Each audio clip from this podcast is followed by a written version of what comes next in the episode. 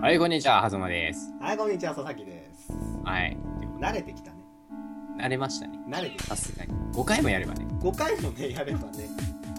ということで5回か第五回でけすたはいはいはいはいはい。もうぶった切られちゃったからいいよ。話するとこいい。よ、言おうよ。 5の掛け算ってキリがいいよねの話しましょキリがいいよね。う。キリがいいよね、あれね。そんな面白い話を僕はぶった切ってしまったのか。小学生ながらあれすごいキリいいなと思う。あまあ、2の掛け算もいいんだけー、どね。 2の掛け算。算じゃん。あるよね。7はいい。 7の好きだな。 7は本当に合わない。その辺、息合わないわ。はい、メールいきます。あ、はい。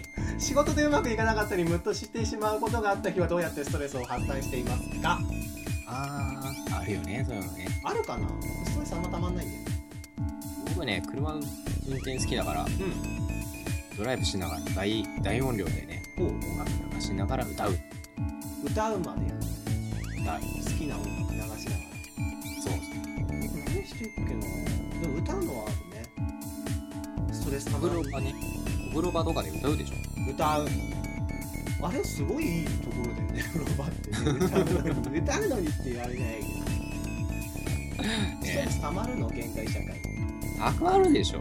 高まる高まるでしょ。高まるんだストレス高めてこう高めていこう、スストトレレスス。高めてこう現代社会ね、そしてこのラジオでね、皆さんのストレスが癒されるといいですねス。トレスが嫌それはいいいですねわけわかんないあそれでは次回またメール募集してますもうねネタ切れっぽいですので、えー次回までバイバイバイバイ。